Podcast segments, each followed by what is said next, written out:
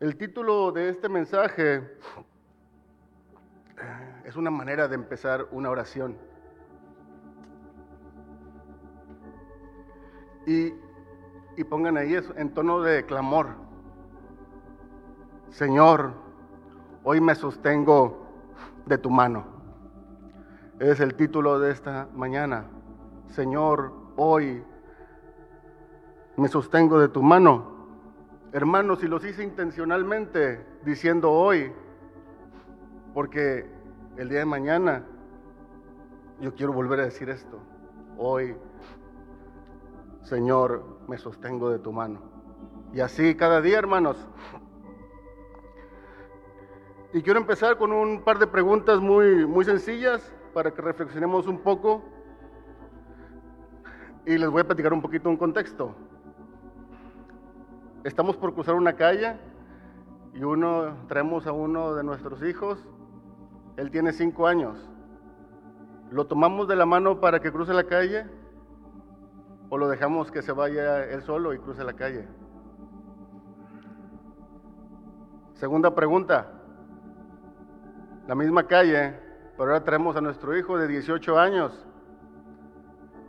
¿Le tomamos también la mano para cruzar la calle? Cambia un poquito ahí la cosa, ¿no? Ya están grandes. Ellos ya pueden solos. ¿Sí? Ya son independientes. Ellos ya no ocupan ayuda para cruzar esa calle. Es más, ya la pasaron antes. Ya lo han hecho antes, así que no ocupan la mano de su padre. Y aquí empezaba mi meditación, hermanos pero ahora aplicado a nuestra vida cristiana. ¿Cómo nos identificamos para cruzar esa calle? Pero esta calle se llama la vida en este mundo. ¿Nos tomamos de la mano del Señor o vamos solos cruzando esta vida? Tal vez una idea muy sencilla. Pero aquí seguimos, hermanos. Aquí seguimos en esta vida hasta que el Señor lo permita. ¿Sí? ¿Y cómo es la vida en esos tiempos? ¿Sí? ¿Cómo, es ahora el 2022? Seguimos con nuestras rutinas, tal vez, de estudiar, de trabajar, de atender un negocio, pasear con la familia, comprar alimentos, cenar con la familia, tener planes de vida. Eso es lo normal. Pero hermanos, ahora hay que agregar algo más, que seguimos en esta pandemia, ¿verdad? Entonces hay que agregar que hay que adaptarnos a la nueva normalidad, a seguir usando el cubrebocas, a seguir respetando la sana distancia, a seguir cumpliendo las restricciones que nos mandan, trabajando desde casa. Hermanos, todavía tenemos enfermos y hasta muertes. A lo que dije anteriormente, aparte que agregarle esto. Y decimos ahora, esta es la nueva normalidad. Empieza a ser una rutina ahora, esta manera de vivir. Ah, hermanos, pero también déjenme les digo que hay otra cosa ya pasamos por aquí, ya nos dio COVID, ¿sí? Ya, ya pasé esa calle, ya tengo experiencia, ya me sé todos los síntomas del COVID-1, del 2, del 3, del 4 y del 5, ¿sí? De hecho, hasta ya me sé los medicamentos que me tengo que tomar y ya no tengo que hablarle ni a los, nuestros doctores, porque ya pasé por aquí. Hermanos, cuidado. Cuidado, que esa no sea nuestra actitud de independencia, de confianza en nosotros mismos. Porque el entorno sigue sin mejorar, hermanos. ¿Sí? Decía la profecía, seguimos en un desierto. Esto sigue siendo un desierto de alguna manera. ¿Sí? Al contrario, hermanos, tenemos que ir, Señor, hoy me sostengo de tu mano. ¿Por qué sostenernos de su mano, hermanos? Porque su mano es majestuosa, es fuerte, es poderosa. Amén. En Éxodo 15, 6 podemos ver, dice, tu diestra, oh Jehová, ha sido magnificada en poder. En Salmos 89, 13, tuyo es el brazo fuerte, el, tu brazo potente, fuerte es tu mano, exaltada tu diestra. Por eso, hermanos, hay que sostenernos de su mano. ¿Sí? Al escribir este mensaje, yo escribí y decía, Señor, que mi familia y mis hermanos nunca se suelten de la mano del Señor, que nos aferremos a Él en cada situación de esta vida, de esta nueva vida, hermanos. Yo le doy gracias al Señor porque desde esta semana Dios empezaba a hablar del poder de su mano de una u otra manera. Tal vez mi corazón estaba muy sensible porque yo estaba preparando este mensaje y decía, Señor, tú tienes misericordia de nosotros. ¿Realmente quieres que veamos y experimentemos la grandeza de tu mano? Amén. El domingo pasado el Señor nos hablaba acerca de la autoridad de su mano en Apocalipsis. Recordamos que su mano dice, nos toca, porque Él sabe que somos débiles y propensos a desviarnos. Hermanos, esa es una primera característica. Su mano nos toca. El miércoles pasado el Señor nos hablaba en una parte del mensaje que nos dejáramos guiar por el Espíritu Santo. Esta es otra verdad de su mano. Su mano, hermanos, nos guía. Su mano nos guía. Ya tenemos dos características. Su mano nos toca, su mano nos guía. Yo hice una lista de acciones que encontré en la Biblia acerca de la mano de Dios. Y estoy seguro que hay más verdades acerca de la mano de Dios. No creo que esta lista sea toda, toda una lista completa, pero se las quiero compartir para que tengamos más argumentos para sujetarnos de la mano del Señor. Amén. Hermanos, uno, la mano del Señor crea y nos moldea. Ese es el uno. Dos, la mano del Señor nos guía.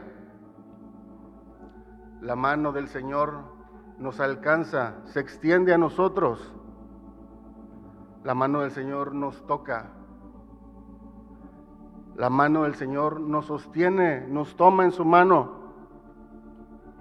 Y la mano del Señor sana. Amén. Amén.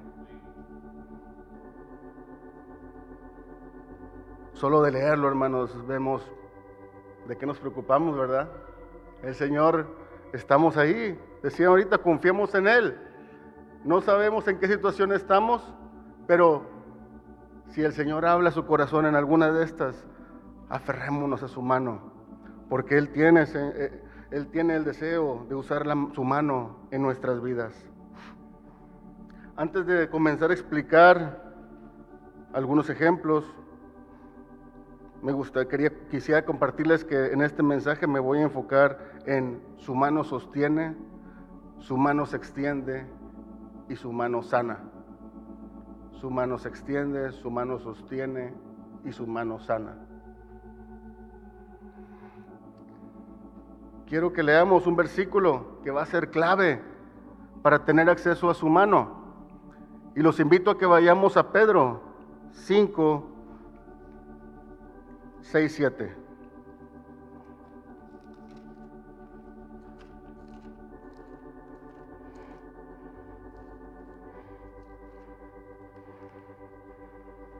Amén. Humillados, pues, bajo la mano, bajo la poderosa mano de Dios, para que Él os exalte cuando fuere tiempo, echando toda vuestra ansiedad sobre Él, porque Él tiene cuidado de vosotros.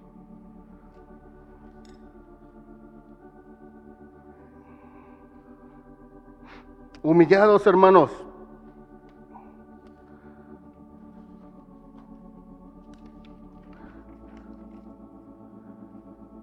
Esa es una clave para tener acceso a la mano del Señor. Inclinémonos hacia Él. Que digamos, Señor, tú conoces mis cargas, tú conoces mis angustias, tú conoces mis necesidades en mi vida hoy, 2022 actualmente tú conoces. Y te ruego, te ruego que te acuerdes de mí. Esta es una clave, hermanos, que la vamos a estar viendo durante, durante este mensaje. Pero tengamos en cuenta que no será que el Señor responda cuando nosotros pensemos, ¿verdad? Cuando nosotros queramos. Dice que Él os exalte cuando fuere tiempo. Hermanos, en sus manos también está el tiempo. Es otra característica, ¿sí? En sus manos Él tiene nuestro tiempo. Así que no desesperemos, confiemos en Él. Por eso, hermanos, es importante que cada día digamos, Señor, hoy me sostengo de tu mano. Amén. Vamos a ver el primer punto del Señor, su mano se extiende. La mano del Señor se extiende. Y un evento muy claro y muy conocido es cuando el Señor libró al pueblo de Israel de Egipto, debido a su clamor, hermanos, debido a su humillación. Lo vemos en Éxodo 6. Por tanto dirás a los hijos de Israel, yo soy Jehová, y yo sacaré de debajo de las tareas pesadas de Egipto, y os libraré de su servidumbre. Dice, y os redimiré con brazo extendido y con juicios grandes, con su brazo extendido. Y un poquito más atrás, en Éxodo 3, vamos ahí, Éxodo 3, 7.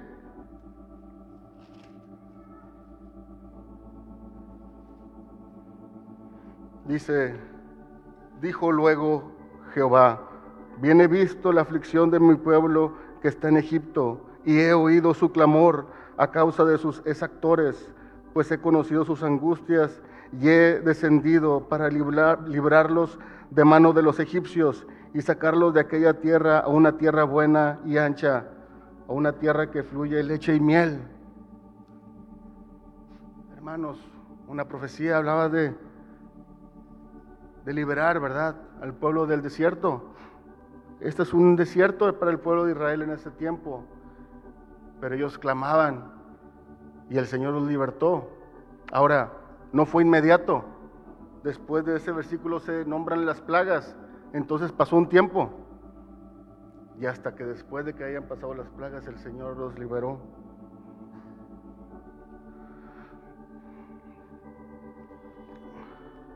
Echa tu ansiedad ante su mano. Humíllate al Señor. Él los exaltará cuando fuere su tiempo. El pueblo de Israel habitó en Egipto 430 años. ¿Cuántos llevamos nosotros de pandemia? Dos. Entonces, hay mucho que aprender, hermanos. Sí. Ser pacientes. Sí. Ahí la llevamos. Ahí la llevamos. La mano del Señor sana. Segundo punto, la mano del Señor sana. Y aquí, hermanos, me voy a concentrar en, tres, tres eventos muy conocidos en el Nuevo Testamento cuando Jesús estuvo en la tierra. En Marcos 5,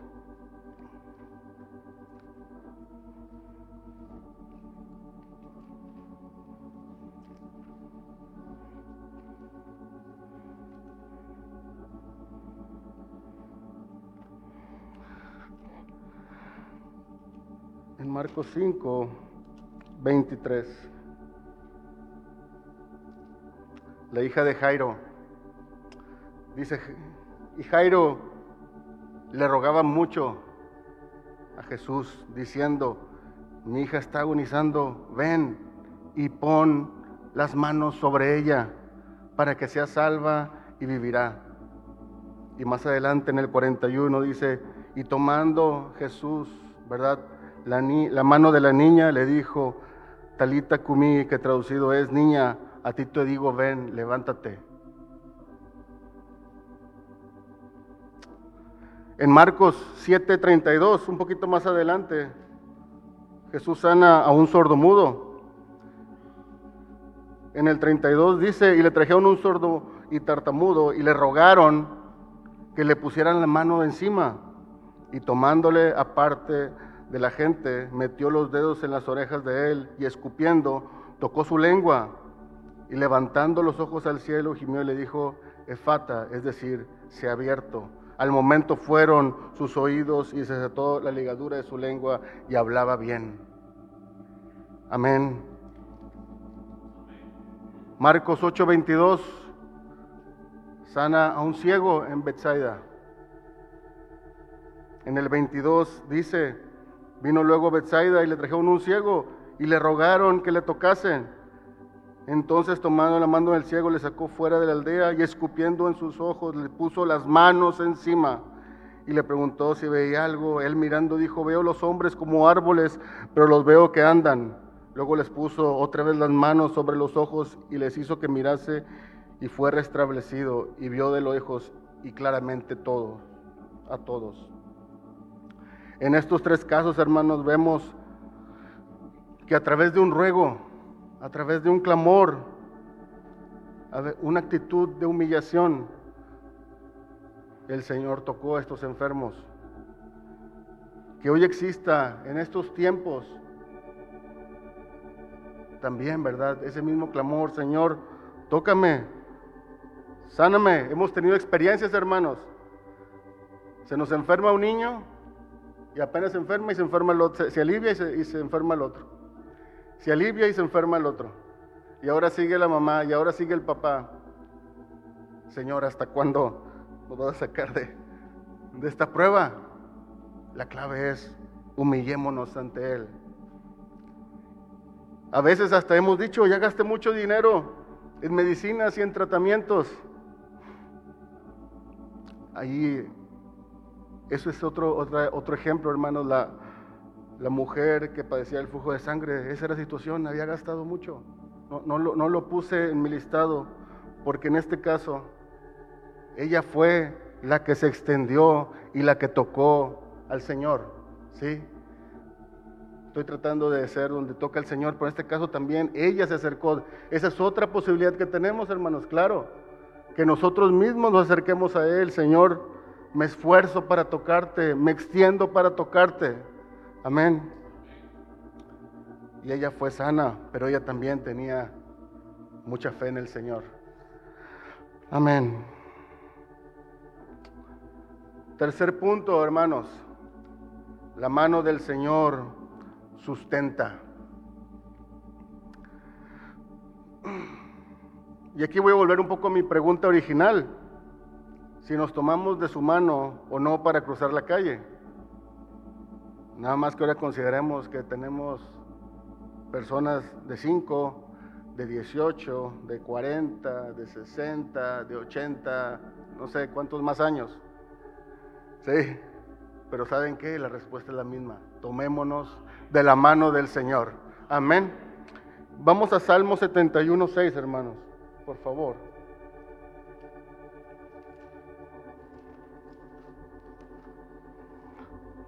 Setenta y uno, seis.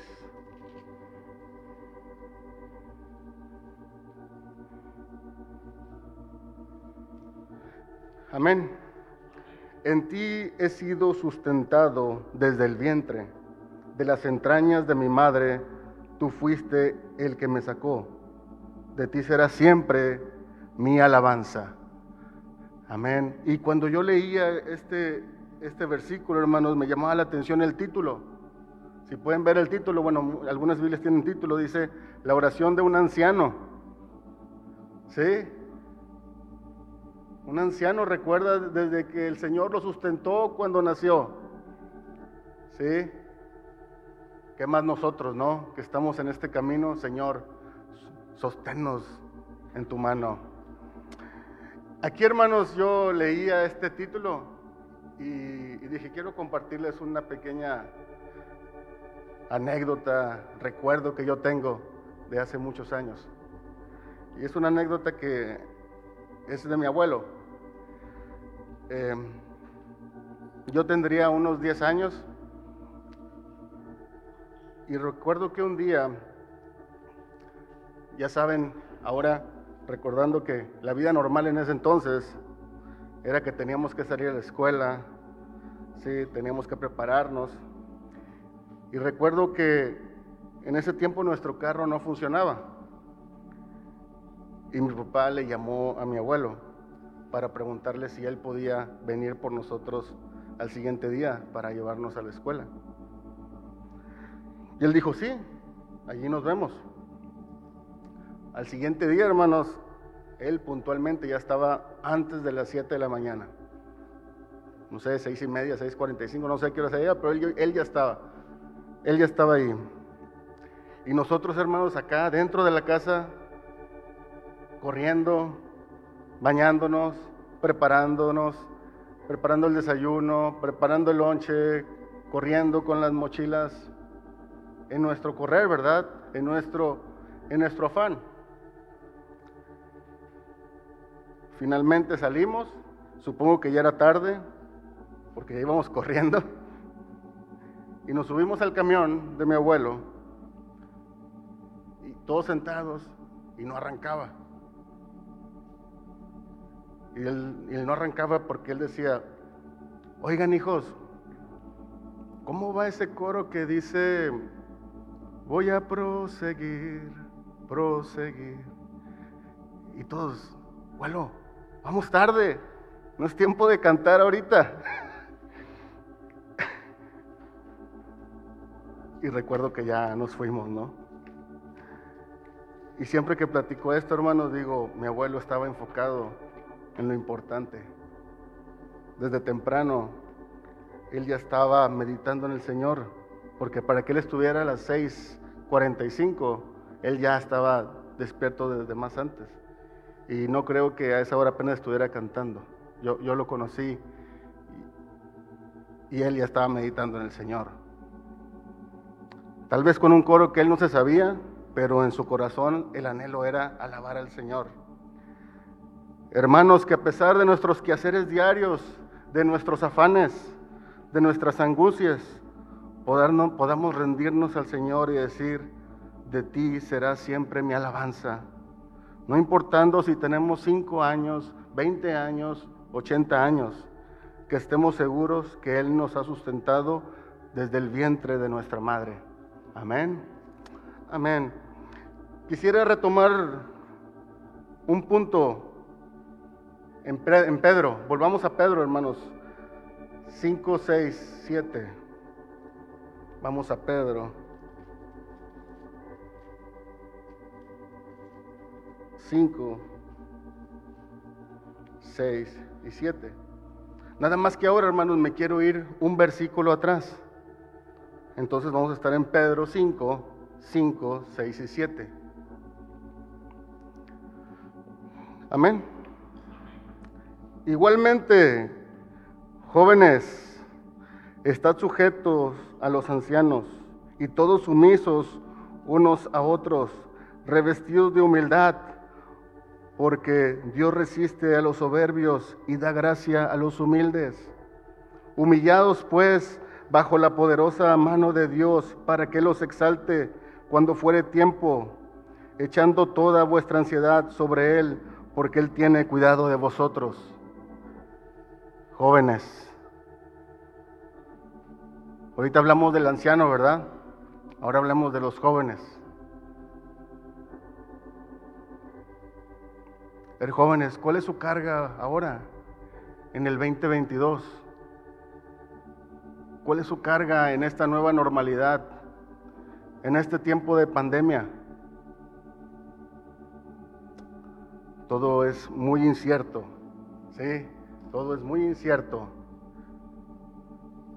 Pero si me pongo en sus zapatos, yo pensaría, ¿será que habrá campamento? No sé, qué aflicción. Y si hay, ¿Tendré los recursos para ir al campamento? ¿Será que habrá trabajo de lo que estoy estudiando? ¿De qué voy a trabajar? ¿Qué voy a hacer en mi futuro? ¿Será que la idea de negocio que tengo funcionará? ¿Qué más hago? El dinero que tengo no me alcanza para lo que tengo planeado. ¿Quién será mi compañero? ¿Quién será mi compañera? No estoy conociendo amigos, estamos en un encierro. Qué desesperación, ¿verdad? Joven, jovencita, echa tu ansiedad ante su mano. Humíllate al Señor y Él dice que os exaltará cuando fuere su tiempo. Amén, amén. Señor, no sé qué vaya a pasar conmigo, no sé qué planes, si mis planes se van a hacer, pero lo que sí, Señor, es confío en ti y espero en ti. Ese tiene que ser, jóvenes, nuestro clamor. Amén. Cuarto punto, hermanos. Ya, ya vamos, hermanos, ya vamos. Y este seguimos en el punto que la mano del Señor sostiene. Así que le vamos a poner una coma y le vamos a poner y además bendice doblemente. Bendice doblemente. Y vamos a hablar de Job. Job, un varón perfecto, un varón recto, justo, temeroso de Dios, apartado del mal. ¿Qué mal le podría pasar a Job si él es perfecto y justo? Podríamos pensar. Pero el Señor, hermanos, permitió que Job pasara por aflicciones, por quebrantamientos, ¿sí? Todo le fue quitado, sus pertenencias, sus propiedades, su ganado, su familia, sus amigos, su cuerpo fue afectado. Y lo podemos ver en los primeros capítulos de Job. ¿sí? Que todo le fue quitado, que tuvo una sarna maligna en su cuerpo. Y todos nos preguntamos, ¿por qué le pasó esto a Job? ¿Por qué le pasó esto a Job? Y el libro de Job, hermanos, es de lo que se trata. Es una conversación entre Job y sus amigos para decir, ¿qué le ocurrió? ¿Por qué le ocurrió? ¿Cuál es tu opinión? ¿Cuál es la mía? Y solamente lo voy a resumir, hermanos, en Job 42.7. Podemos ir a Job 42.7.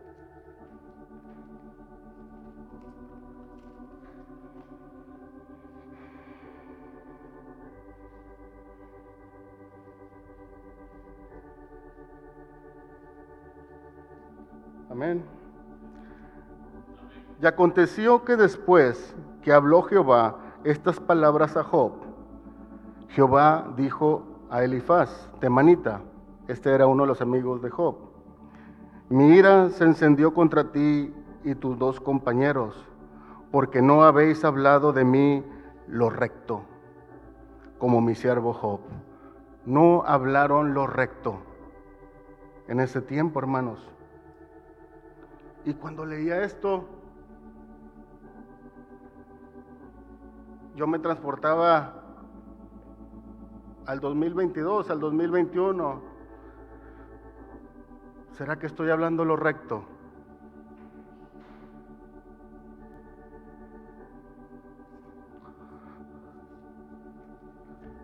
Yo pensaba, hermanos, que pienso que debido a toda esta pandemia, ya llevamos dos años y todavía nos preguntamos, ¿por qué nos pasó? ¿Qué pasó? ¿Por qué nos sigue pasando? Igual, ¿verdad? Que Job. Y queremos dar unas explicaciones lógicas, terrenales. Ah, es que se originó en China. Ah, no, es que viene de los murciélagos. No, viene de, del ganado. No, viene de aquí, viene de allá. Ay, no, y se propaga por, por esto, por lo otro. Ay, es que si te cuidas y si no te cuidas. puras explicaciones terrenales, hermanos. Puras, puras explicaciones de nuestra sabiduría terrenal. Somos expertos en el tema de explicar este asunto, ¿verdad? Que nos pregunten, porque yo sé. Sí. Hermanos, cuidamos, cuidemos de no estar tratando de hallar el sentido lógico a las cosas. Nuestro conocimiento es limitado. El mismo Job decía, mi mano pongo, sí, mi mano pongo sobre mi boca cuando entiendo la grandeza de Dios comparado con su sabiduría, con su sabiduría terrenal. Pongo sobre mi, mi mano pongo sobre mi boca. Que no seamos como los amigos de Job, que no hablaron lo recto, hermanos. Él decía, mejor ya no digo nada, porque lo que diga es terrenal. Amén. En Job 42, 10, dice el Señor, y quitó Jehová la aflicción de Job. Me, me permiten ponerle ahí, y quitó Jehová con su mano la aflicción de Job. Cuando él hubo orado por sus amigos y aumentó al doble todas las cosas que habían sido de Job.